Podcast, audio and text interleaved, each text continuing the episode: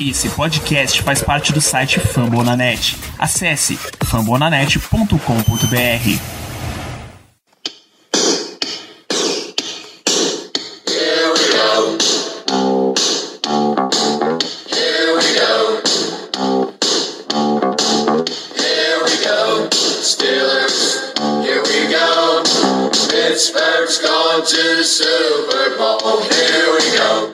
Muito bem, pessoal, estamos começando mais uma edição do Black Yellow Brasil Podcast, o episódio 195 desse seu programa sobre o Pittsburgh Steelers para todo o Brasil, direto de fambonanet.com.br, do Spotify, Deezer, do iTunes ou da passagem de volta para casa, que a gente nem usou porque o jogo foi em casa. Enfim, eu sou Danilo Batista, seu host e condutor deste ritual de funeral, ritual funerário que teremos no programa de hoje. E como é uma ocasião especial, temos a presença de muitas pessoas, o retorno de Kaique Tomia. Seja bem-vindo de volta. Uma boa noite, Kaique. Boa noite, Danilo. Boa noite, pessoal. É, esperava voltar em uma melhor situação, né? Mas acontecimentos recentes não permitiram. É isso. Vamos falar um pouquinho sobre esse jogo, que foi bastante complicado de se assistir. Como um torcedor de longa data, que já viu aí alguns momentos difíceis, esse aí subiu direto lá pro topo. Bem, retorno também dela, que está em puro modo Fernando Diniz na noite de hoje. Melina Bortoluso. Boa noite, Melina. Boa noite, nada. Só noite. Torcedor dos Steelers só noite. É, fala pessoal, bom estar tá de volta aí depois de uns episódios sem aparecer.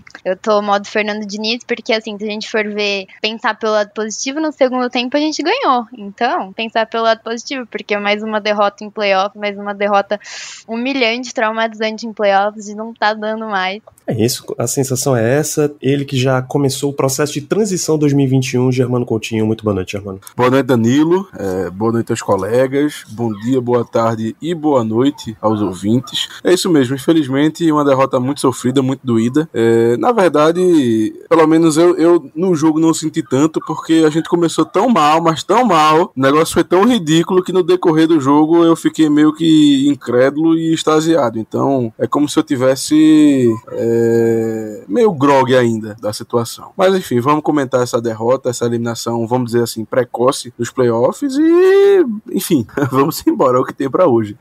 e ele que é o, candidato na liderança das pesquisas para o próximo PR dos Silas, Ricardo Rezende. Muito boa noite, Fia. Boa noite, Danilo. Boa noite, Melina. Boa noite, Kaique. Boa noite, Germano. Olá, caro amigo ouvinte. Que dou estar tá aqui gravando esse programa. Obviamente, eu não consegui rever o jogo ainda e nem vou conseguir rever. É, eu tava, ontem, tá gravando na terça, agora ontem, segunda, depois do jogo, acordar com aquela cabeça inchada e tudo mais. Aí saí para almoçar com minha namorada, ela perguntou pra mim: e aí, como é que foi o jogo? Eu falei pra ela: putz, foi a pior derrota que eu já vi do Steelers na minha vida. E aí ela foi bem direta ao ponto. Parece que todo jogo de janeiro você fala isso. Caralho! Ai!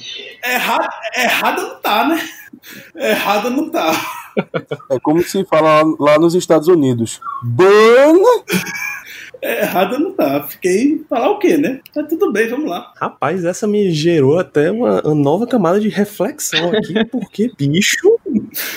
É, errada ela tá? Não tá. Não, de, de, forma alguma. De forma alguma. Eu não tô nem fazendo as contas, é só porque bateu mesmo.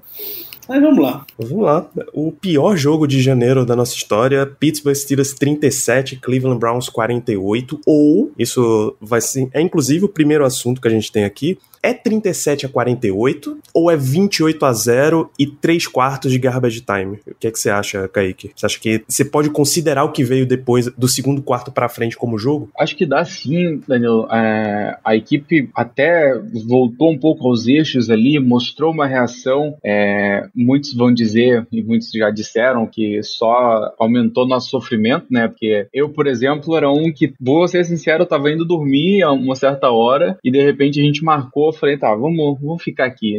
Fiquei quietinho aqui assistindo meu jogo, longe de tudo. Fui até o final daquilo. A gente lutou depois. A grande questão é que 10 minutos, ou até menos do que isso, custaram nossa temporada. Simples e pleno. Eu nunca vi um começo de jogo tão ruim de forma geral. Eu não consigo realmente é, me puxando aqui pela cabeça de jogos de todas as franquias. A gente já viu muita bizarrice nesse tempo acompanhando NFL. Eu não consigo, de fato, gente, me lembrar de um jogo tenha começado tão tenebroso dessa forma para um time, assim, sabe? É, e o fato de que ser torcedor piora ainda mais, né? Então, infelizmente, 10 minutos custaram a nossa temporada. Se a gente ia avançar depois, a gente ia pegar pedreira pela frente e tal, enfim, é outro papo. Mas foi uma coisa absurdamente tenebrosa. E foi até interessante ver como a equipe depois conseguiu reagir um pouco, mas a gente via que a equipe não estava ali por inteiro também, né? É, o ataque conseguiu voltar pro jogo, conseguiu produzir alguma coisa, andou, mas aí quando a gente precisou da nossa grande unidade, do nosso maior trunfo, a defesa parecia que também tinha sentido o baque já não conseguia mais reagir, não conseguiu segurar ali quando a gente estava precisando. É, é um dia complicado e as consequências desse dia vão ser muito sentidas nos próximos meses ainda, cara. Bicho, acho que jogo pior do que esse na história da NFL, acho que só o Super Bowl 48. Porque é um Super Bowl. Até aí começou a mesma coisa, né? Primeiro snap com um fumble, touchdown do adversário e aquele jogo o Broncos nunca mais voltou. Esse a gente ainda marcou uns pontinhos aí pra dizer que disputou. Aquele foi um touchdown ou, foi um, ou começou? Acho que começou num safety, não? Foi um, foi um safety. É, safety, é verdade. É verdade. Foi até, seja, o nosso foi pior ainda. O nosso foi pior ainda, exatamente. É, real. Pro resultado final do jogo é que, o, é que foi muito pior pro Broncos aquele, mas... Com certeza, como você falou, fato, por, se é tratar, por se tratar de um Super Bowl, né, que pra, de, de forma geral é um jogo equilibrado, emocionante e tudo mais, aquilo ali foi um banho de água fria em todo mundo que assistia aquilo, exceto pro torcedor do, do Seattle. O, é que a gente não tem ainda uma coi- um fato tão marcante quanto teve aquele jogo. Aquele, dizem que o, rolou o safety co- por erro de comunicação no snap, porque o, o técnico, que era John Fox ainda, não tinha treinado a equipe com barulho pro Super Bowl. Ah, não, é um campo neutro, só tem turista nesse jogo, então a gente vai tranquilo aí, não precisa botar, não precisa acostumar sinal nem barulho de nada não. E, obviamente, tava um barulho infernal na partida. A gente não tem isso ainda no Steelers, pelo menos. Mas vol- voltemos ao tópico. Menina, você que tava na defesa do. Ganhamos o segundo. o seg- a segunda metade do jogo, vai? O segundo trecho do jogo. Você acha. Você tá nessa vibe também? Você acha que foi realmente o Steelers que voltou e não o Browns que acabou abrindo as portas pra gente entrar? Ai, sinceramente eu não sei. Eu tava tentando olhar pelo lado positivo, porque pra falar bem a verdade, até, até hoje, na hora do almoço, assim, eu tô, tava bem chateada, que eu achava que melhorava, esquecia, aparecia uma foto no meu celular, assim, nas redes sociais, aí voltava bad. Então, tentando olhar pelo lado positivo, sim, os Steelers acordaram, o ataque funcionou muito bem, foi, sei lá, arrisco a dizer que foi um dos, melhores que a gente viu na temporada. O Big Ben passou- pra mais de 500 jardas, mas, cara, acho que é o que o Kaique falou, os 10 minutos custaram a nossa temporada, os 10 primeiros minutos. Acho que, acho pra ser mais radical ainda, o, o snap errado custou a temporada, porque eu acho que foi aí que o time desandou, o time perdeu a cabeça, e aí logo em seguida veio uma veio um touchdown deles, e logo no no- nosso próximo drive ofensivo a gente já teve uma interceptação do Big Ben, e aí acho que desde o começo o ataque tava andando, não tava tendo train out, que nem a gente tava vendo nas últimas cinco semanas, mas o ataque andava, chegava no meio de campo e acontecia uma bobeira dessa, tipo uma interceptação do Big Ben. E aí a defesa também não tava conseguindo segurar no primeiro tempo, no primeiro tempo não, no primeiro quarto, no segundo quarto melhorou, mas ai, foi muito ruim de assistir. E uh, o segundo tempo deu até aquela esperança, né, no finalzinho do terceiro quarto, deu uma, uma esperança, mas não sei, eu não acho que os Browns também estavam desacelerando, porque talvez no começo sim, mas depois era que a gente chegou a ficar só com duas postes de bola, eu não acho que eles estavam desacelerando tanto. Mas, ai, muito difícil. O primeiro tempo foi inexplicável, não tenho palavras. É isso, Germano, seu, seu sentimento nesse, desses momentos. Olha, é, eu não, não acho que os três últimos quartos tenham sido garbage time, não. O primeiro foi, como todo mundo já falou, horrível, assim, negócio absurdo. Você levar 28 pontos em sequência, assim, foi muito doído. Ainda mais do jeito que foi, com erros individuais, interceptações, e enfim, por aí vai. É, mas, tirando esse primeiro quarto, é, os Steelers jogaram bem melhor do que os Browns. É, quando a gente vai olhar o placar, foi 48 a 37, foi uma diferença de 11 pontos. Ah, beleza, nós anotamos um touchdown ali já no finalzinho, que já não importava mais tanta coisa, mas ainda assim, vamos, vamos desconsiderar então esse, esse TD, é, teria sido uma diferença de 18, ou seja, é, levamos, se a gente tirasse esses 28 pontos que a gente levou no primeiro, no primeiro quarto, é, teríamos ganho o jogo por 10, teoricamente, vamos dizer assim. Então, é um quarto, assim, um, um espaço de, de 15 minutos, onde o time desmoronou, que nos custou a vitória e a continuidade dos playoffs. É uma coisa que, infelizmente, foi uma tônica dessa equipe nessa temporada. Nós tivemos quartos muito ruins, tivemos tempos muito ruins. A gente, é, assim, só lembrando de cabeça aqui, por exemplo, no primeiro tempo contra o Indianapolis Colts, a gente não fez um, um primeiro tempo bom, tanto que a gente só conseguiu ganhar virando o jogo no segundo tempo. Contra o Tennessee Titans também, o nosso primeiro tempo foi muito bom, mas o segundo já não foi, onde a gente só anotou três pontos e quase é, conseguimos levar a virada. Então, assim, infelizmente não me surpreendeu. Talvez tenha me surpreendido a quantidade de erros, assim, o quanto foi, porque levar 28 pontos e 15 minutos não é para qualquer um, não. Mas o fato do time não ter começado bem e ter ido realmente muito mal nesse, nesse período, nesse, nesse primeiro quarto, infelizmente não me surpreendeu, porque, como eu falei, isso aí foi a tônica do time. Durante a temporada inteira, ele teve esses apagões que às vezes nos custaram a, a vitória e às vezes não, por uma questão ou outra. Infelizmente não me surpreendeu, mas no decorrer do jogo, creio que foi muito mais parelho e nós mostramos que é, nós somos o melhor time, pura e simplesmente. Erros individuais, em um período apenas, um quarto apenas, melhor dizendo, nos custaram a continuidade. Mas playoff é isso. É, é seguir a vida, não tem o que fazer. Peraí, já, mano, você saiu desse jogo com a conclusão de que o Steelers é melhor do que o Browns? Com certeza, com certeza. Bicho, eu vou, eu vou até solicitar ajuda aqui, Ricardo. Por favor, o Steelers é melhor do que o Browns depois desse jogo? Talvez a gente possa voltar a falar sobre isso na, na, na off-season, daqui a duas semanas, ou semana que vem, se dependendo do que sair desse jogo contra contra o Chiefs ele pode voltar a falar, mas por enquanto, para mim, o Browns, obviamente, para mim, sai, sai maior e melhor. Maior não, mas melhor que o Steelers ele, ele foi. Para mim, esse jogo é, é igual, igual, sem tirar nem pôr da partida contra o Jacksonville Jaguars há dois anos atrás. É a mesma coisa. E por isso eu não saio com a sensação de que é, teve três quartos de jogo. Para mim, acabou sendo três garbage time. É, contra o Jaguars a gente perdeu por, teoricamente, teoricamente, três pontos, porque a gente anotou lá o touchdown com o relógio zerado já. Basicamente, no placar foi 45 a 42.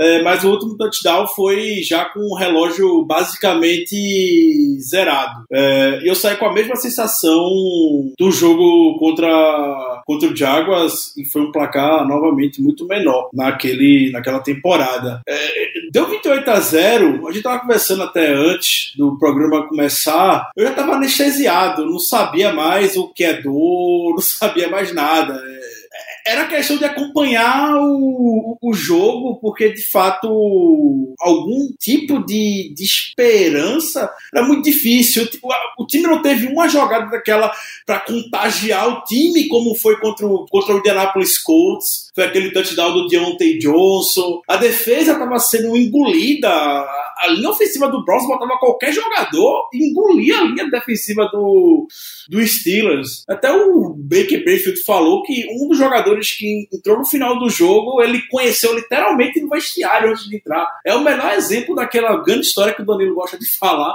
de que guarde você arruma na fila do Walmart. Arrumaram o cara na fila do Walmart e botaram ele de guarda. Era o quarto guarda, sei lá o que era. E, e a gente não conseguiu aproveitar do, do matchup. O Jack Coughlin saiu do jogo. O DJ Watt não conseguiu aproveitar do matchup. Sei que o Baker Mayfield se livrou da bola muito rápido e, e, e tudo mais. É, isso obviamente não ajuda a gente de pôr, de pôr a, a, a pressão nele. É, mas a gente não conseguiu fazer aquela, aquela jogada para botar faísca na defesa. Isso não foi um problema, entre aspas, para o Steelers ao longo de toda a temporada. A, a, gente conseguia fazer esse tipo de, de coisa. E até quando o Curry Hunt corria, o Rick Chubb corria, era muito, muito fácil. Até as corridas, pelo amor de Deus, me lembram o jogo contra o Jaguars.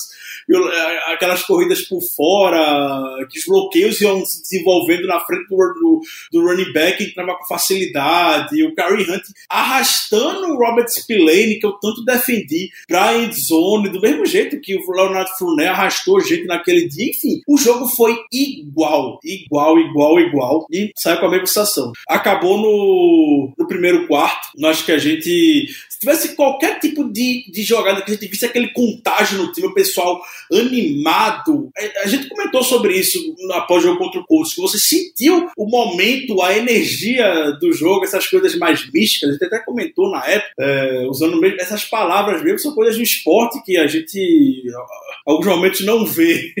É, a gente só sente, literalmente. É, mas não teve isso no, no jogo. E quando a gente teve essa, essa oportunidade na mão, eu diria, é, foi para mim, a Melina comentou, na, na quarta descida para uma jarda, talvez fosse aquela a, a, jogada que a gente precisasse para se ficar em campo e se terminasse aquela campanha. A gente viu a, a, a, o jogo cair para uma posse de bola, aí sim eu acho que a gente botaria o fogo e o Browns, porra, eles chegaram. Mas aí o senhor Mike Tomlin decide pro punt, decide pro punt, no momento completamente alheio, no momento que a gente não podia é, fazer isso. Não deveria ter nem mais um punt do jogo quando a situação estava daquele jeito. E o senhor Mike Tomlin, covardemente, mais uma decisão covarde do Tomlin na temporada, decide pro punt e aí a gente perde. Naquele momento ali, a gente perdeu o jogo mais uma vez é, então, para mim, não, não acho que a gente jogou o Browns, a gente ter jogado melhor que o Browns e o jogo acabou no primeiro quarto.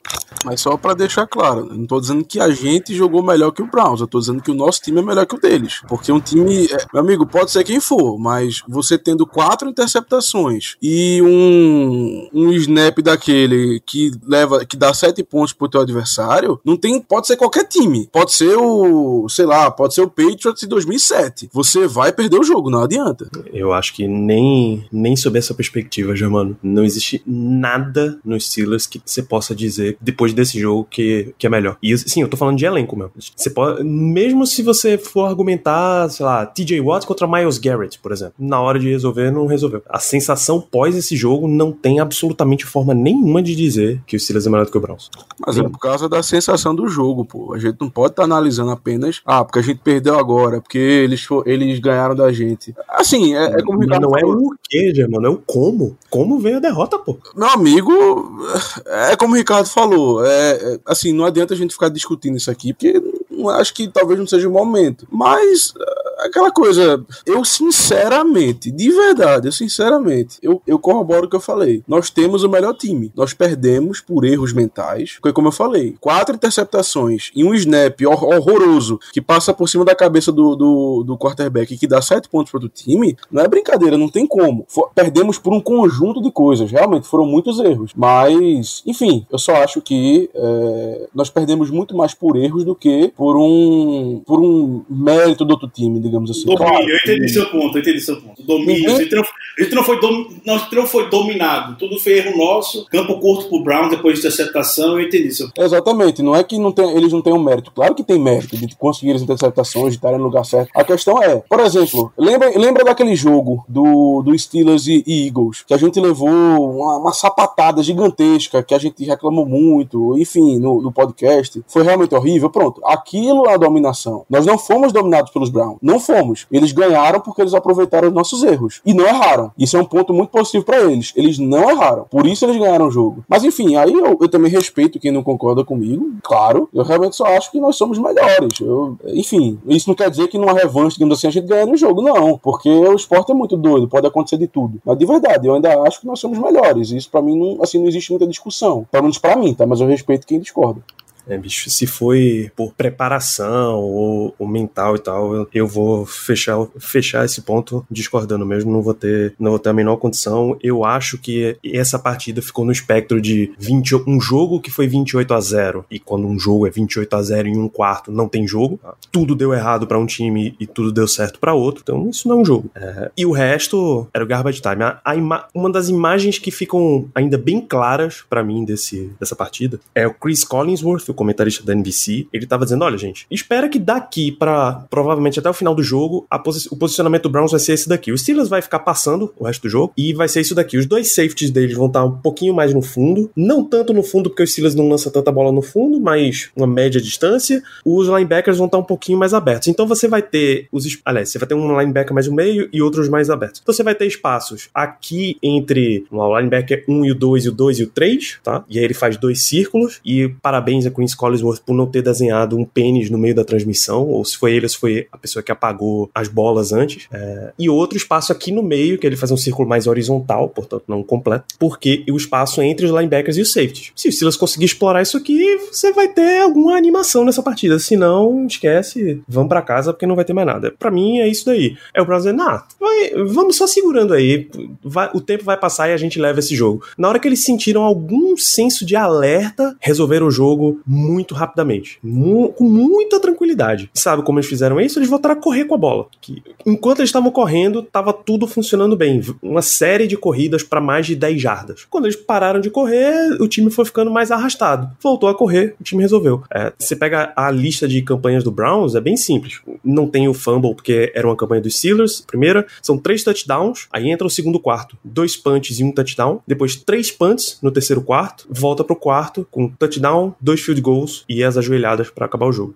É, para mim, isso é notório de que enquanto eles estavam interessados, eles estavam amassando. Realmente, porra, vamos, vamos jogar, vamos pontuar, vamos. Passa o caminhão. Não quer mais? Ah, pode, pode ir só gastando tempo aí. E aí, esse só gastando tempo foi basicamente dois quartos inteiros que, que eles foram deixando e deixando e deixando o Steelers ficando com a bola. Para mim, esse é que é o, essa é a sensação que eu fico de, tendo ainda visto esse jogo até o final, que só Deus sabe porque é que a gente viu esse jogo até o final. É, o Ricardo mencionou, enquanto ele tava falando aqui, o, punch na quarta para um. Tem um, um repórter do SB Nation, John Boy, ele fez. Ele criou um Surrender Index, um índice de desistência do jogo. Justamente ah, de covardia, desistência, se tá, não tô mais nem aí, posso fazer para essa jogada, eu posso chutar um punch. A análise dele do punch, desse punch especificamente, coloca entre os, tipo, no top 10% de punch mais covardes de toda a temporada, considerando que foi uma um, um, delay of game intencional. Se não foi intencional, fica um pouquinho menos covarde, mas é no top 20, 20% mais covarde. Foi realmente uma jogada extremamente idiota, desistência total do jogo. Se você acredita na figura do momento, tem gente que não acredita. É, ali morreu qualquer chance de reação, ali é o bota a malinha embaixo do braço e vamos para casa. E aí é isso que levanta a pergunta mais feita com relação a esse jogo, entre os nossos ouvintes, Léo Biller, J. Brickashaw Dantas, Brad Caetano, Matheus BKS, todos eles perguntam: o maior culpado desse, desse resultado, fora erros mentais, é Mike Tomlin e a estratégia que eles tiveram? Como é que você acha, Melina? Você quer votar a esse respeito? Ai, é, não sei, tá? É, acho que no começo da temporada o Mike Tomlin conseguia talvez fazer ajustes melhores. Não sei o que aconteceu, que parece que foi piorando durante a, durante a segunda metade da temporada e ontem, mas para mim é o que você acabou de falar. O pior foi aquela quarta para um que a gente podia ficar com uma posse de diferença se conseguisse seguir o drive e ele mandou chutar um punch. Isso para mim foi, cara, isso é, nossa, isso foi um balde de água, fria em todo mundo. Acho que não só em torcedor começou a ter esperança, mas também talvez os jogadores estavam em campo. Cara, foi isso para mim foi o, o ápice do, dos pontos negativos do McTominay. Mas, ai, eu não, não sei. Eu sou eu sou um pouco pouco clubista nesse sentido, porque eu gosto muito do McTominay. Eu sei que tem bastante gente perguntando se ele deveria sair. Para mim, não deveria. Mas ontem eu acho que os ajustes não foram bons. Ele foi covarde, como você falou, nessa, nessa chamada de punch. E também nos últimos quatro jogos, cinco talvez, os ajustes também não estavam sendo bons. Então, sinceramente, não sei o que aconteceu. O seu voto, Germano? Rapaz, Danilo, é, essa situação do punch na, na, quarta descida do, do Mike Tomlin realmente foi, é, foi cruel foi cruel. É, existiram dois momentos no jogo, tá? Nos quais ele poderia ter arriscado. Inclusive, o, o John Boyce, ou sei lá como é que se fala o nome dele, o Boar, enfim, não sei. É, ele, nesses dois lances, ele, ele deu o mesmo tweet, explicando a porcentagem de. É, é porque ele tem um nomezinho que ele fala de é,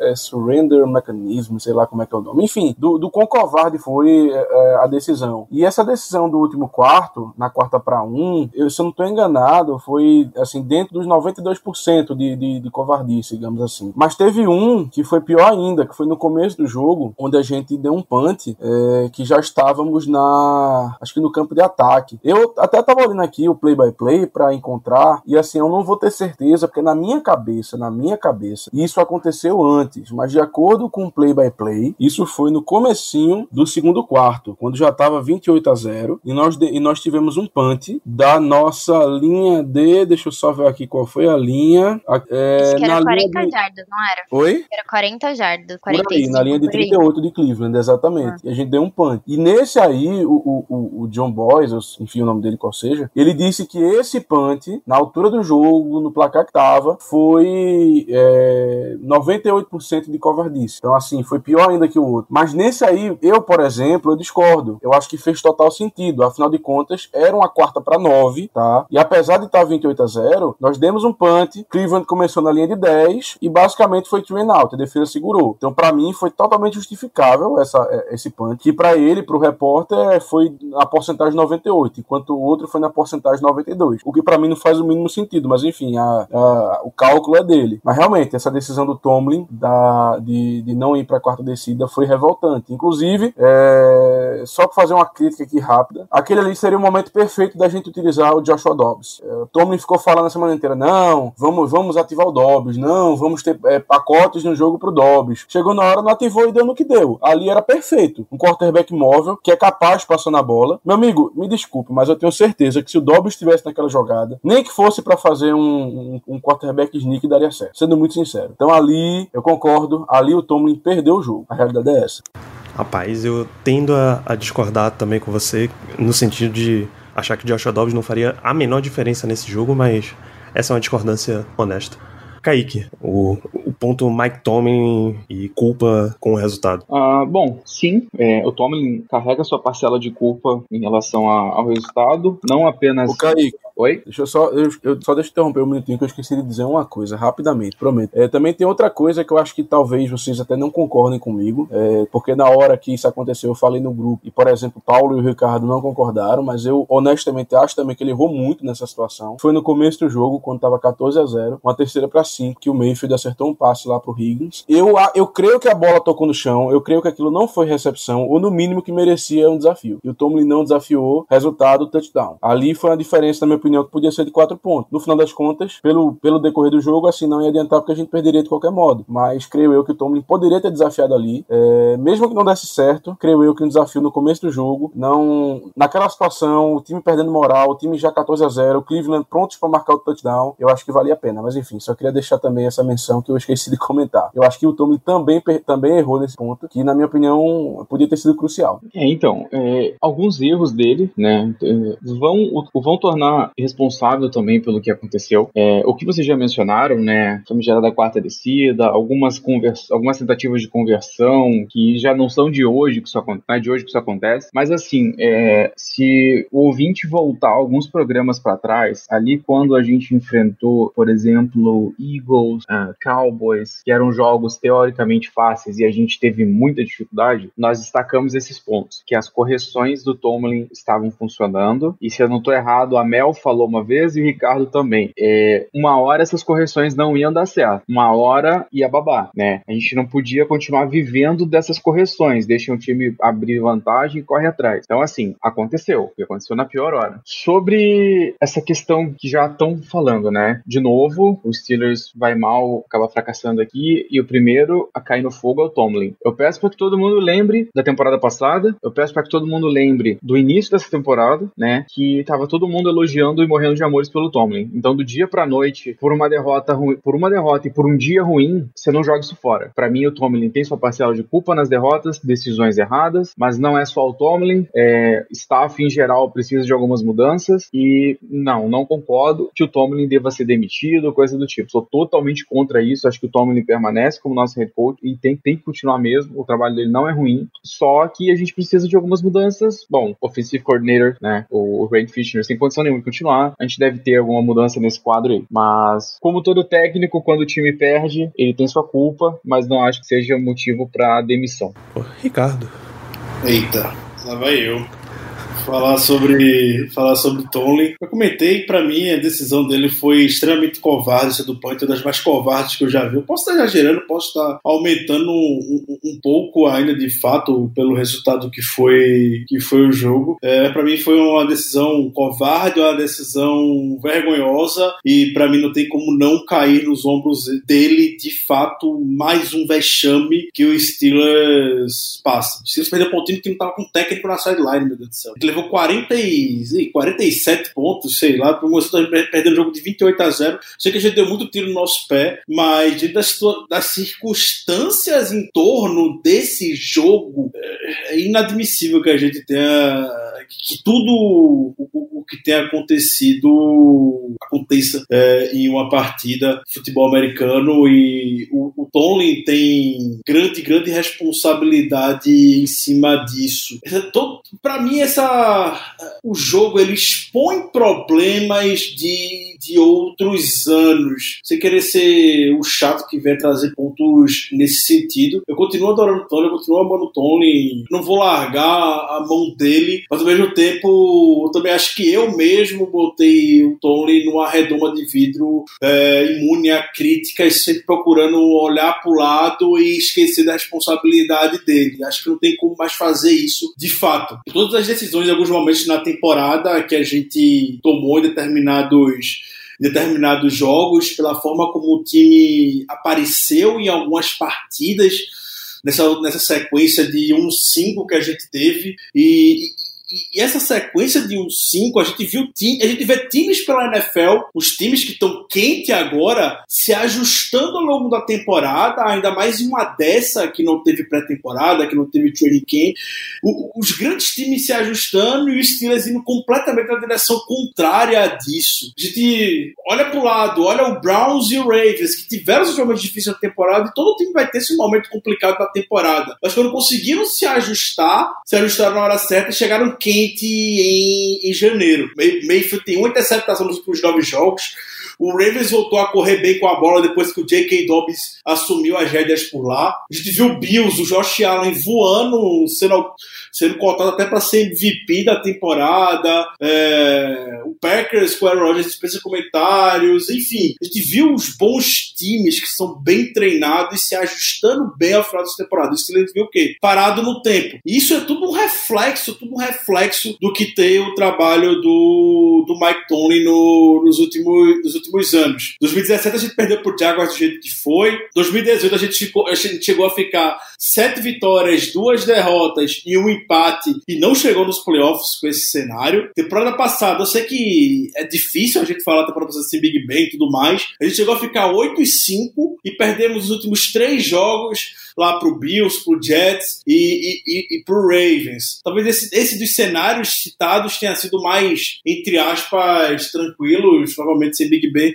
realmente foi muito complicado. Mas o Steelers na era Mike Tony, isso era muito porque eu, eu, eu gostava do Tony, era um time de chegada, o time que começava mal a temporada e o time que terminava muito bem o, o ano geralmente. E nessas últimas temporadas que eu citei, o time caiu, o time ficou parado, via todo mundo ao seu redor se aprimorando e a gente aqui chupando o dedo, com os mesmos problemas de sempre e, e, e nenhuma solução. A gente olha para o Randy Fish, né, de fato responsabilizado e tudo mais todo mundo espera que ele não volte. É... Mas o, o, Tony tem a sua parcela por ainda ter o Randy Fisher. O Tony tem sua parcela porque não criou senso de urgência no time para corrigir um problema grave que a gente tinha é, de, não, de ter anotado somente um touchdown, nem um touchdown, na verdade, ofensivo, nos últimos 7, 8 jogos no primeiro quarto. Isso, isso é um tremendo absurdo. Então, o que aconteceu no, no domingo não foi novidade as coisas que o Steelers apresentou e, e, tudo mais. Óbvio que o choque do resultado, do jeito como a partida se desenvolveu, surpreendeu todo mundo. Nenhuma partida do americano na história do Steelers mostrou dessa maneira, basicamente. Mas é só o ápice de algo que talvez já tivesse anunciado como já estava nas temporadas anteriores. Então eu boto sim culpa no Tony. É, não acho que seja para demissão, a gente vai entrar mais, muito mais nesse detalhe no, nos, próximos, nos próximos episódios. É, mas Tony, para mim, sai muito menor do que, do que entrou esse ano. Se tem uma temporada que posso apontar as costas de Tony como um grande responsável, culminou nesse ano e, para mim, obviamente, não tem como ele não estar, tá, para mim, no, no Hot City. Demissão a gente sabe que não vai acontecer. Tudo isso é uma situação muito delicada, porque a gente está com um técnico que pode estar, tá, para mim, ele tem que estar tá recebendo toda a pressão que, que merecidamente está, está no Hot City, porém, ao mesmo tempo, a gente está passando por um processo de renovação. Deve estar tá passando por um processo de renovação, se não agora, ano que vem. E aí? A gente vai querer, Mike Tony vai querer, se eles vai querer que seja Mike Tony o cara da franquia nesse momento? Não sei, não sei. São, são perguntas que a gente vai estar tá deixando para se aprofundar mais no, nos próximos episódios. Mas saindo da, da temporada, eu falei, jogo contra o Cowboys também foi o pior jogo do Mike Tomlin é, como técnico do Steelers, e depois teve outros jogos que eu continuei apontando. A sensação que eu tenho é que todo jogo seguinte é o pior jogo da carreira do Mike Tomlin no Steelers. E teve mais um agora, né? Terminar a temporada com mais um pior jogo é, da era Mike Tomlin, nem só da era Mike Tomlin, pra mim a pior derrota da história do Steelers. É que eu vi muita gente nas redes sociais, e o Gary Dulac tem, é o grande responsável por isso, e não vai ser uma passada de pano, é, que fique bem claro antes de eu falar, mas o Dulac, ele posta na o título da manchete da matéria, Mike Tomlin chamou as jogadas contra o Browns. É, e no mesmo texto, quem abriu o texto e leu, o Gary Dulac fala que já se sabe que desde 2018 Mike Tomlin chama jogadas na defesa do Steelers. Isso não é novidade, mas é aquela velha, aquela velha questão. Não vou ficar passando pano novamente nesse sentido. É só algumas reflexões que precisam ser feitas nessas horas. Depois de um, de um jogo ruim, aí sai falando que foi o McTony que chamou o jogo. É, a mesma coisa acontece no ataque. Quando tem jogada ruim, é obrigatoriamente o Randy Fischler que chama. Como se a gente não soubesse a influência que Brock Lisberger tem naquele ataque. É, então são contrapontos que eu acho que precisam ser, ser sempre feitos nessas, nessas horas. Normalmente no, no intuito de passar pano. É, só mostrar que não tem nenhuma novidade no que o Dula trouxe, que o Tony chama jogadas. Todo mundo já sabe, já sabia disso. Só é um, um momento oportuno, é claro, para poder apontar que Tony chamou jogadas contra o Brown. Até uma que especialistas americanos e brasileiros também estavam mostrando o passe para Jarvis Landry já no segundo tempo, que tava. Spillane tava em cima dele? Exato. TJ Watt tava em cima dele? Robert Spillane. Robert Spillane tava em cima dele, todo mundo dizendo, bicho, era uma jogada com três tight ends e um running back, e você tem o seu melhor corner em cima do running back, o inside linebacker, que não tem essa agilidade toda, em cima do melhor wide receiver dos caras, o único em campo. E era de, era de se esperar que mesmo com, com movimentações do ataque e tal, alguém dentro do campo fosse dizer, ô bicho, tu com ele não, troca aqui, vamos, vamos reajustar aqui a movimentação, porque não é possível, cara. E a gente comentou é... sobre isso no pré-jogo, a gente trouxe esse ponto Sim. no pré-jogo. Aquilo foi uma. Foi o 13 personnel, era até o, o jogador, ele lembra o nome dele, que até falou, era. Tinha um running back, wide receiver e três tight ends. Aí a gente viu o Q Santo em cima de, de alguém lá, não sei que era running back, não sei. Acho que era, era o Kerry Hunt. Do outro lado, Steven Nelson em cima do. do do Harrison Bradley, do Austin Hooper, não sei, em cima de, de algum tie Tem o, TJ Watt em cima do David Njoku e o Robert Spillane em cima do, do Jarvis Landry. É, e, e, o time tá jogando na defesa base, tava 3-4 naquele, naquele momento, é, e não tinha ninguém de fato para poder fazer a, a, a, comunicação de mudar quem tava com o, o Spillane, tava com, com o Jarvis Landry. É, a gente fala, o futebol americano é um esporte simples, é mais simples do que parece. É, todo mundo vai encontrar um matchup como esse e vai se aproveitar. Simples. Felizmente com o isso acontece com muito mais frequência. Até vi gente defendendo isso e tudo mais, falando que ah, não tinha o que fazer mesmo. Ah, pra mim isso é, isso é balela, porque o Brown estava correndo muito com a bola e teoricamente a formação 13 personnel é, é de corrida, porque você tá com três talentos para bloquear. É. Mas corrida no empty, com empty backfield é, é foda, né? Não, exato. É, é, como o Brown estava postado, tava, tava com os jogadores nas suas posições em campo. Obviamente não era uma corrida, né? A gente sabia que não era uma, uma corrida, mas que o Steelers estava com 3-4 naquela hora para poder, entre aspas, bater o personnel do, do Browns, por isso estava na defesa base, mas não, não, faz o menor, o menor sentido que, que você cubra o seu linebacker, independente do argumento que esteja utilizando. E alguém lembrou um, um ensinamento que parece ser do Bill Belichick, é, nessa thread do, do, Twitter, que tem que o Bill Belichick fala para os seus wide receivers, para os seus cornerbacks: follow the receiver, follow the receiver. E é claro, né? Você vai querer ter cornerback com wide receiver. É, e é isso, basicamente. Ou dizia o. Nada de novo. É, ou, descia um safe, se eles não iam descer, mas troca, se comunica dentro de campo, entendeu? Tem o que Santa do lado, troca, alguma coisa assim. Isso parece ser meio óbvio para mim. É, mas o time decide não fazer isso. Mas... É, o conceito linebackers em cima de wide receiver, você pode voltar no nosso último episódio, o 194, para jogo contra o Browns, porque o receio de que isso fosse acontecer de novo, o Ricardo explicou bem várias situações na história recente que o Steelers deixou isso acontecer, então vale a pena. Bom, em termos de imprensa, a cobertura que a imprensa deu, a expressão que Ricardo usou enquanto estava falando aqui era passada de pano. Tem um assunto que, que tá gerando passada de pano ou marretadas aí ao redor uh, de todo mundo que falou sobre esse jogo. E a gente vai precisar voltar nele aqui, o assunto Juju Smith-Schuster. Eu desisti, tá? De passar pano a esse respeito.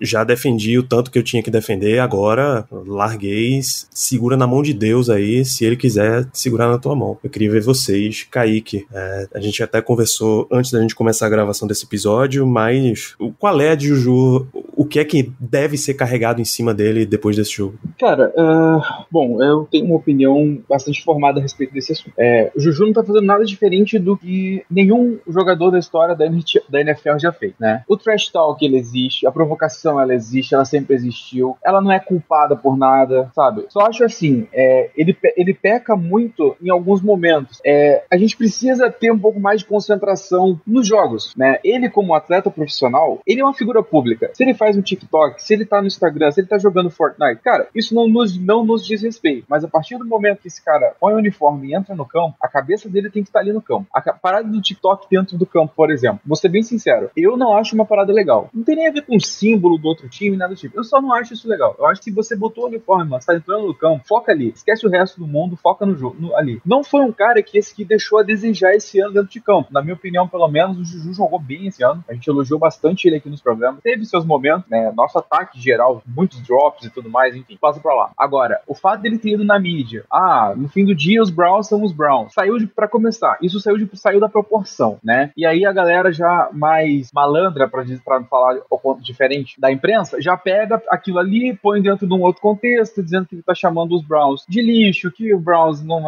não vai fazer nada, enfim. Se ele quis dizer isso também, cara, eu não vejo problema nenhum. É parte do trash talk, é parte do jogo, é parte do esporte. Ele não desrespeitou ninguém, ele não falou mal de jogador nenhum, ele não falou mal da instituição. Você dizer que no final do dia você vai enfrentar o mesmo time que você enfrenta duas vezes na temporada todo ano, cara, se ele tá querendo dizer que o time tá fraco e eles vão ganhar, você tá querendo dizer que, enfim, não vem ao caso, sabe? Eu acho que a galera explodiu esse negócio numa proporção absurda, né? Até mesmo dentro da nossa torcida isso reverberou. Torcedor rival, o torcedor, enfim, de outros times que não tem nada a ver com a história, metendo o pau nele, falando mal, que ele é arrogante, que os jogadores desistirem são arrogantes, que a torcida deles é prepotente. Cara, por favor, sabe? Todo time tá cheio de problema. Dentro da NFL hoje, de qualquer outra liga, ninguém tem teto de vidro. Todo time tem seus problemas, todo time tem suas divas, vestiário, tudo, sabe? Então eu acho que já deu desse assunto, no geral. Se o cara quer ir na mídia e falar que, ah, essa semana a gente vai ganhar desse time, porque esse time é fraco, que a gente tem ganhado dentro todo ano. Cara, problema dele. Se depois der merda, se o time perder e se os caras provocarem de volta, como os Browns fizeram, a gente fica quieto e aceita. É simples. Ele vai ter que ficar quieto e aceitar que ele falou e ele não conseguiu entregar, o time geral não conseguiu entregar dentro do campo, não conseguiu vencer e agora você vai ter que estar. No fim das contas é isso. A gente faz isso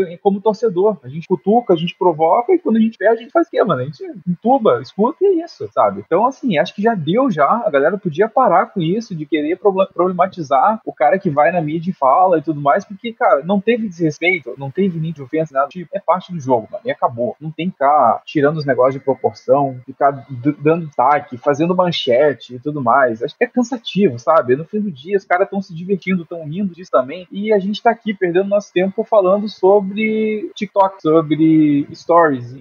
Melina, é, a gente tá momento de ultimato. É a última vez que a gente vai falar nessa, nessa temporada a respeito desse tipo de coisa sobre Juju. Então, é a sua oportunidade. É, eu não acho que. Bom, vou começar. Quero começar do começo, porque quando a gente falou sobre isso nos outros episódios eu não estava presente.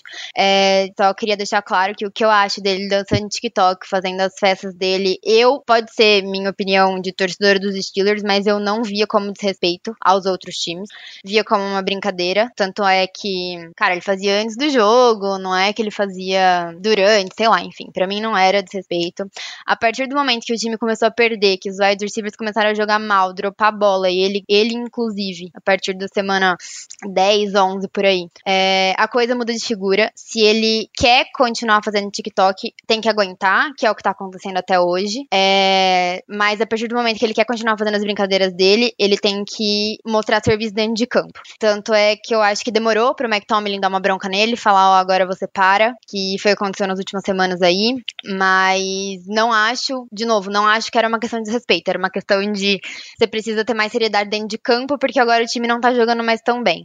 Com relação à, à fala dele com os Browns, primeiro que foi tirada de contexto, ele fala no final da frase que os Browns são os Browns, um time bom que a gente sempre joga. Então é aquela coisa, o, depois até se explicaram, acho que foi até o Claypool que tentou explicar o que ele tinha falado, que os Steelers jogam pelos Steelers, não vão se moldar por outro time. Então o que está sendo postado no Twitter foi tirado de contexto. Eu entendo que é um motivo para rival e para torcedor de outros times pegarem mais raiva ainda dele, mas não é motivo para tudo ser culpa do Juiz Smith-Schuster, que tá assim, tá uma coisa absurda. O tava 28 a 0, o ataque tinha ficado dois minutos dentro de campo. Ah, mas o Juiz Smith-Schuster. Aí agora o Claypool foi fazer um trash talk com os Browns de novo, falando que vão perder agora pros Chiefs. Ai, mas é porque ele anda com o Juiz Smith-Schuster. Tipo, tá uma coisa de tá outra proporção. Eu acho que isso é o que o pessoal tá errando. Tem todo todo direito de não gostar mais dele, de achar que ele tava sendo snob, pipipipopopó. Mas não dá para colocar a culpa nele em tudo. Esse, esse último jogo, ele jogou super bem. Ele foi o wide receiver dos Steelers, inclusive, que teve mais, mais recepção, mais jardas. Então, ele jogou super bem e nos últimos jogos ele também tava jogando bem. Depois daquele apagão que a gente teve lá, que todo mundo tava dropando. Então, acho que não gostar da pessoa que ele tá fazendo, tá bom. Agora não dá pra gente ficar colocando a culpa em tudo que acontece nele. E não é esse torcedor rival que tá fazendo isso. Eu já vi muito torcedor dos Steelers fazendo também. Então eu acho que isso tá errado.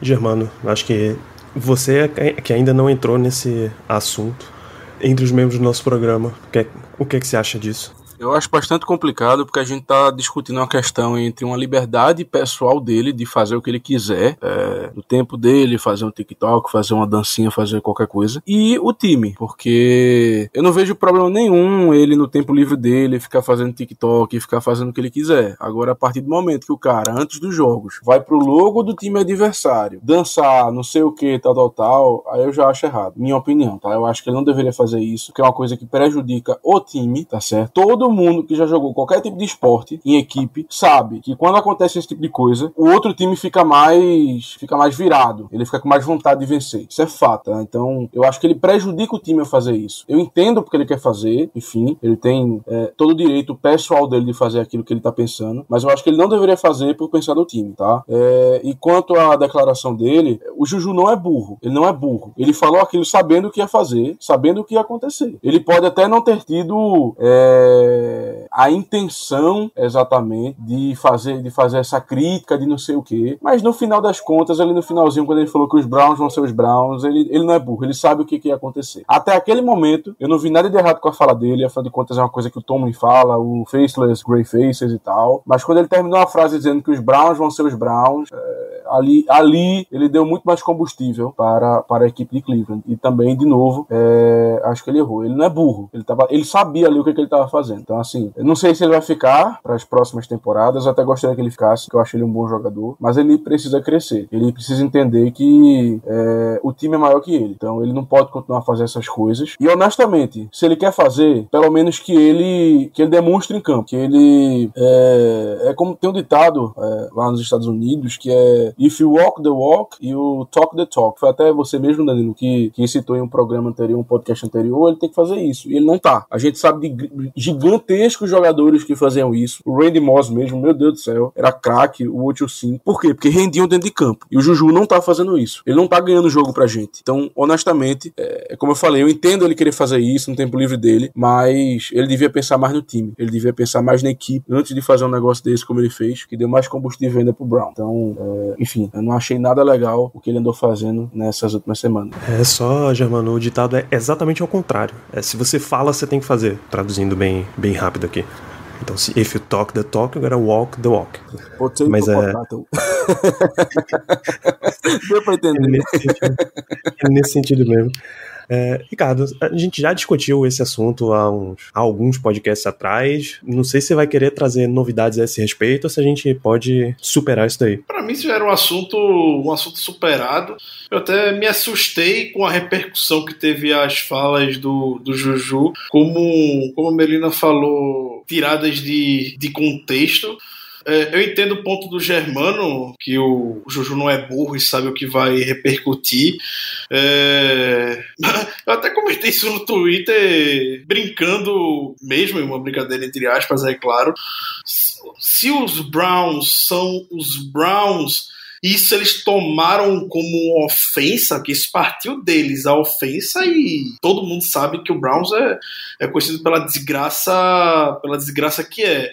Sinceramente vai estar no que o, que o Juju falou, porque pra mim o que ele falou é coisa de Mike Tony. Mike Tony fala isso toda semana. Toda semana o Tony fala a mesma coisa, mas é só porque foi o Juju que falou e por toda a história que o Juju vinha tendo de dança TikTok, sei lá o que, sei lá o que, se tornou o grande vilão da NFL, essa é a verdade, né? Do nada Juju passou a ser o grande vilão da NFL, sendo que o Juju continua sendo o cara da bicicleta de alguns anos atrás, todo mundo amava, não mudou em absolutamente nada. Ele. É, posso estar dando uma viajada aqui agora é, nesse assunto, mas é, é, é só para sair da bolha mesmo que muita que a gente de forma geral vive. Eu acho que o exercício da Nickelodeon tirou muita coisa da bolha de ter o jogo do Brad do Saints é, transmitido pela Nickelodeon, voltado para crianças, mas uma transmissão bem divertida. É, tira a gente um pouco da bolha. O Kurt Warner lá postou o filho dele, mais que seja filho do Kurt Warner, tem é, é um filho especial que ainda não tinha tido muito contato com o futebol americano e passou a ter.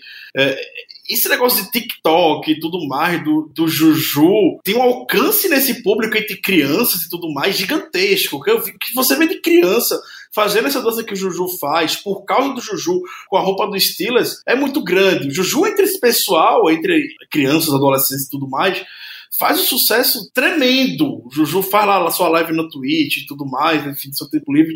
Também não vem ao caso. Ricardo, Oi. O, a roupinha de Juju no Fortnite. Exato, ele faz muito sucesso é, entre, entre as crianças. O Juju faz isso pra elas. O Juju faz isso pra, pra, o pessoal, pra esse pessoal ver. É, quando eu fui pra Pittsburgh há, há dois anos atrás, o Juju é quase rei lá em, lá em Pittsburgh, literalmente. E, conheci um casal, pai e uma filha, nem sei, vieram de New, New Mexico, é uma cidade muito longe, eles foram de carro ver o jogo lá do Steelers e do Rams, e a menina era maluca pelo Juju, a menina era maluca, o tempo todo procurando Juju, cartaz pro Juju e tudo mais. Então, o sucesso que o Juju faz esse, entre esse público é muito grande, ele faz isso tudo para esse, esse público. Então, eu continuo não vendo, sinceramente, mal nisso, não, continuo, não, não vejo. Começou do nada, o Bill citou isso, por algo que o Juju sempre estava fazendo na temporada, é, e aí o pessoal começou a, a perceber, a prestar atenção é, nessas, nessas dancinhas e tomou uma proporção, algo de proporção gigantesca. É, então, não vejo problema. O que eu vejo problemas, vou entrando nesse assunto só, é na fala do Claypo já ontem, também na live TikTok. Depois do jogo, a gente não tem que falar nada, esperar que seu adversário, que acabou de bater em você, apanhe na próxima semana. Isso aí já acho, já acho demais a declaração do Claypo, aí sim eu recrimino. Mas até o que aconteceu no domingo, eu, não, eu continuo não tendo absolutamente nada a agregar, julgar ou condenar. Perfeito, eu sou exatamente isso daí, Ricardo. Até com, a, com relação ao do Claypo. É que eu só cansei, cara. Eu, eu já não aguento mais esse, essa história. Já, já foi exposição demais disso daí. Eu só queria enterrar, mas como, como foi um dos grandes assuntos relacionados a esse jogo, a gente precisava trazer no programa aqui. Bom, gente, eu imagino que tudo que a gente tivesse pra falar sobre esse jogo já, já se foi e que a gente possa partir para considerações finais. Então, meninas, sobre este programa, muito obrigado pela sua presença. Esperávamos que fossem circunstâncias melhores, mas suas considerações finais para este episódio. Obrigada, pessoal. Sempre um prazer estar aqui com vocês. É, infelizmente, terminamos nossa temporada, mas agora a gente tem que ficar de olho que vai ser uma off-season bem movimentada, talvez bem triste, talvez não. Quer dizer, acho que talvez bem triste. Eu não, não vai rolar, não.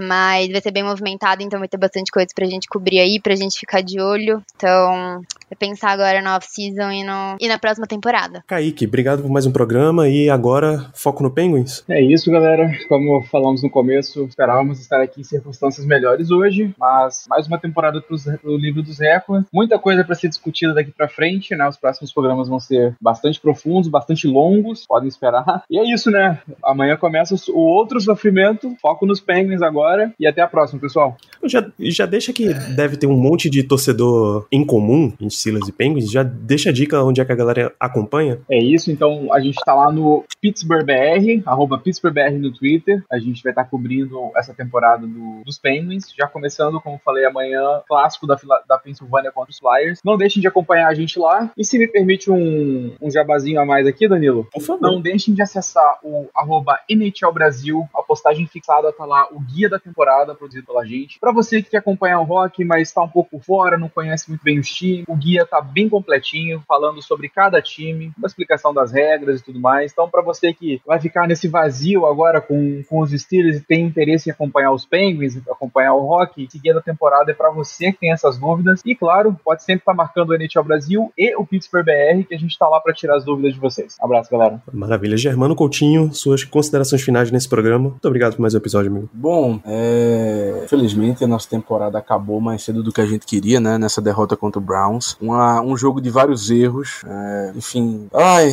eu tô até cansado de lembrar disso, mas realmente foi, foi muito erro. É, e eu, infelizmente, como não gosto de hockey, até eles, de- até eles pintarem aquele maldito punk de laranja, eu não vou conseguir assistir. Infelizmente, eu não consigo entender. Faço couro, totalmente, Germano. Eu não consigo ver aquela porcaria em momento nenhum. Por favor. Amigos, é a mesma coisa, é a mesma coisa lá nos primórdios em 2008, 2009, quando a gente assistia NFL e alguém chamava uma corrida pelo meio. A gente não tinha muita noção de nada naquele stream ruim. A gente ia pelo quê? Pela movimentação. O hockey você tem que esquecer do puck no começo e focar na movimentação, o, o movimento no gelo. Aí você consegue pegar, você vai começar a ver onde tá o disco, onde tá indo, mas entendo que é realmente difícil. É, mas é, eu já assisti alguns jogos, até tento de vez em quando, mas realmente pra enxergar aquele negócio que é difícil pra mim. Mas enfim, é, voltando às considerações finais, é, então, como eu, não, como eu não sou muito fã de rock, pra mim, oficialmente começou a temporada do draft. Começou a época de assistir tape, começou a época de discutir prospect. O, o Paulo de Tarso já tá com a orelha meio que é, meio vermelha, tenho certeza, porque é, ele com certeza vai falar muito sobre isso nos próximos meses. E só e vou terminar o programa com uma pequena declaração. Nadir Harris já pode vir, viu? Mas esse, esse Germano dando, dando spoilers do programa seguinte. Ricardo Rezende, suas considerações finais. Muito obrigado por mais um episódio. Muito obrigado. Eu tenho pena do, Na- do Najee Harris se chegar pra cá pra correr atrás dessa desgraça que ele tem de hoje. Tudo bem. Vamos falar sobre isso mais nos próximos, nos próximos episódios. É, então, de fato, agora a gente vai ter o, o nosso 7x1 para poder nos atormentar para sempre. Essa partida, de fato, dispensa, dispensa maiores comentários. Repito, para mim, a maior vergonha da história do Steelers por tudo que esse jogo teve por trás. Se a gente vai entrar nos detalhes, muita gente tá ansiosa, a gente também tá ansioso, o Germano já tá ansiosíssimo para falar sobre draft. Eu tô seco para falar sobre draft. É bom ter uma, escolha de primeira rodada de novo, de volta. A gente não teve na temporada, na temporada passada. É bom ter poder fazer esse acompanhamento de volta e até fiz analogia. O Kaique também trouxe esse, esse assunto. A Melina também comentou a respeito disso. Comentei no Twitter. Algumas pessoas reforçaram. Acho que a gente tá para ver por, por um longo inverno pela frente. Acho que é, é, eu tô muito animado para os movimentos que que, que vamos fazer nessa, nessa off-season. Estou muito, muito curioso para ver qual caminho que a gente vai, vai seguir. o nosso trabalho, ele de fato não para. Talvez vai ter aquele pequeno recesso. Não agora, é claro, a gente tem mais pelo menos duas semanas de programa para trazer de assunto de assuntos para vocês. E, como sempre, o Twitter e o Instagram estará lá com, estarão lá com, com as atualizações do que está acontecendo. Grande abraço. Obrigado aos amigos que compartilharam desse programa tão difícil que foi falar sobre esse jogo. É isso. Até a próxima. É isso. Primeiro agradecimento para vocês que estão aqui nesse programa com a gente, porque se, por exemplo, tivéssemos que falar, sei lá, eu e Ricardo aqui, pô, ia ser duro, viu? Duas pessoas só para carregar um programa desse ia ser pesado demais. É bom poder dividir esse, esse fardo com mais pessoas. É, e como o Ricardo acabou de dizer, para vocês, amigo ouvinte, obrigado por acompanhar mais uma temporada. A, em tese, a temporada 2020 do Black Hello Brasil ainda não acabou. A gente ainda tem mais dois programas nas próximas duas semanas para sair, antes que a gente dê uma, dê uma pausa e aí ficar de boa assistindo assistindo Super Bowl dos outros e vendo o que é que o Silas faz no início, inicialmente de free agent, a gente vai tirar uma folga até também para ter essa oportunidade de, de dar uma olhada no que, no que pode vir aí de draft. Então, nos vemos na próxima semana com mais um episódio do Black Yellow Brasil. Continua acompanhando o Black Yellow BR, por exemplo. O Steelers ainda não anunciou seus contratos, os famosos contratos futuro barra reserva, os, os jovens de practice squad do ano que vem e coisas assim. A gente ainda não sabe. Então, todas essas notícias que forem saindo dos Steelers, você com certeza vai acompanhar no arroba no Twitter, no Instagram, no canal do Telegram, tempo.me BlackYellowBR, tudo isso você vai ter por lá. E se acontecer alguma bomba até lá, a gente volta com, o episódio especial do podcast. Até a semana que vem, um grande abraço a todos vocês.